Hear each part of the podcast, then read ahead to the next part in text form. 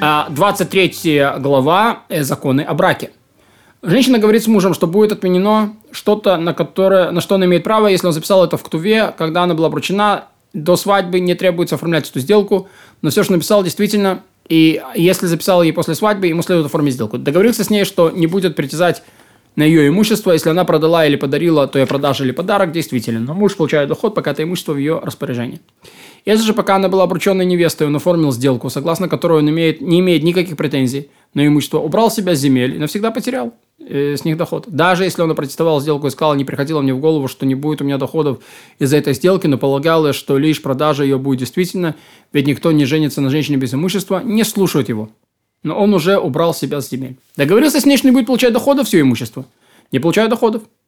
Вот. Но плоды этого имущества продается, них покупают землю и, от полученного, э, и получают с нее доход, ведь он отказался лишь от доходов с этого имущества, которое шла изначально.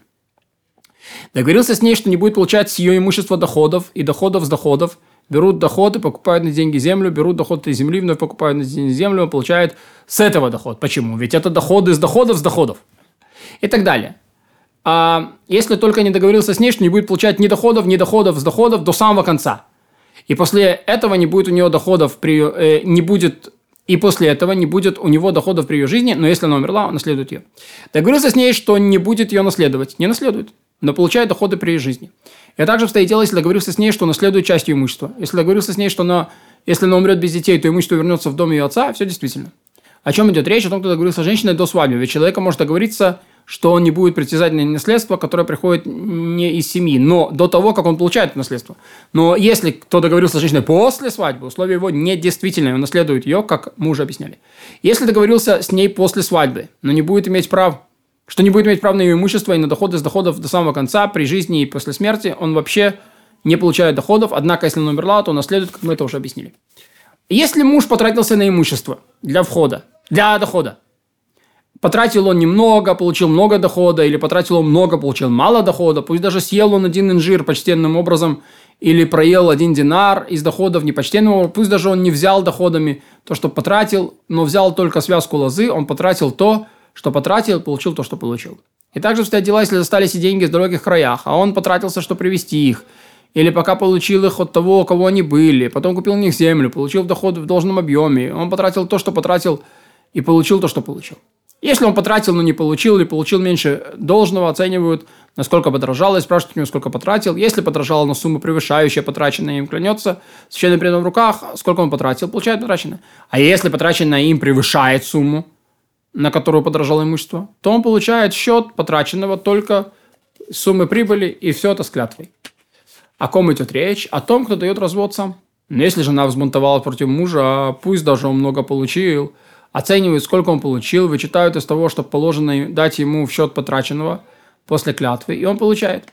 Ведь не для того, что, не для того он давал ей, чтобы она забрала и ушла. И также поступают, если потратился на имущество малолетней жены, и та отвергла брак, оценивают, сколько он получил, сколько потратил, насколько подорожало, и оценивают для, для землю для арендатора, ведь он вошел на эту землю законно. Есть много обычаев, связанных с приданным. Есть края, где принято написывать ктуву сумму приданного на треть, на пятую часть, на половину превышающую стоимость. Например, приданное стоило 100, записывают, что принесли ему 150, чтобы преувеличить перед народом.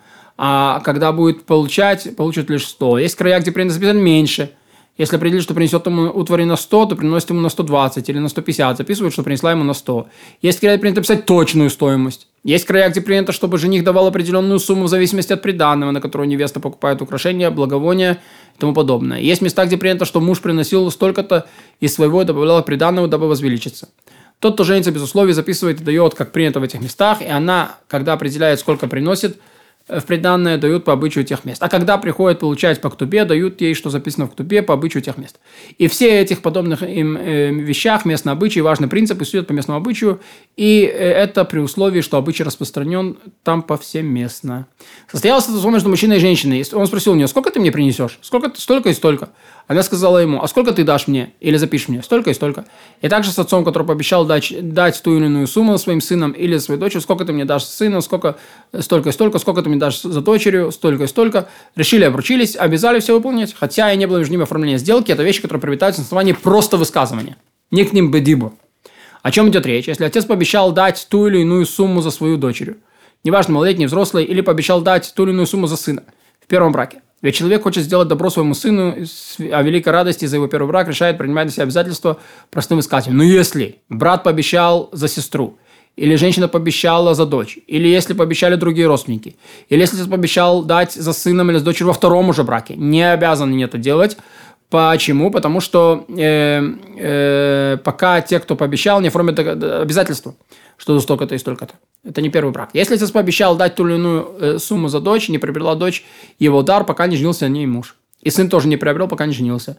Ведь каждый, кто обещает дать, обещает при, условии заключения брака. Поэтому, если некто пообещал дать зятю, а тот умер, не успев жениться, выпало брату покойного вступить в ливератный брак с его дочерью, вправе он сказать ливератному жениху, твоему брату я хотел, да тебе не хочу дать. И так обстоят дела, даже если первый был невеждой, а второй мудрец. И даже если дочь хочет замуж за второго. Пообещала тебе деньги будущему зятю уехал в другой город. Она вправе сказать жениху, я сама не обещала, что я могу поделать. Или женись без приданного, или освободи гетом. Но если она сама пообещала и не оказалась у нее, пусть сидит, пока не изыщет то, что пообещала, или пока не умрет. А почему ей не освободиться как бунтующей? Бунтующая та, которая обречена, и жених хочет жениться, а она не хочет. Это женщ... жених не хочет ее, пока не отдаст приданное, которое пообещала, а она хочет за него. Ведь сказано, женись или освободил. О ком идет речь о взрослой. Но если пообещала малолетняя, то, то заставляют его дать гет. Потом, или пусть женится без приданного. Женился на женщине, а та договорилась с ним, что он будет кормить ее дочь. Столько-то и столько-то лет. Должен кормить ее столько-то и столько лет.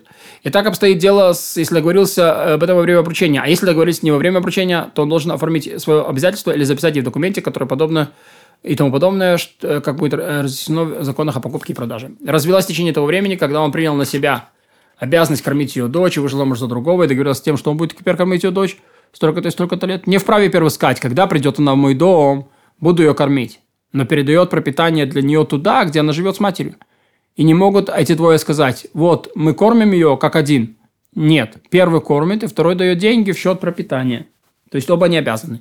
Вышла дочь замуж в это время, муж обязан ее кормить, а каждый из мужей матери дает ей деньги в счет пропитания. Умерли те, кто обязались ее кормить, даже если они оформили обязательства или записали его в документе, то она подобна взаимодавцу с документом, и она изымает свое пропитание из порабощенного имущества до конца срока, в течение которого они пообещали. А если они пообещали во время обручения и не оформили обязательства, это не те вещи, которые принадлежат записи, и, они, и она не изымает своего пропитания.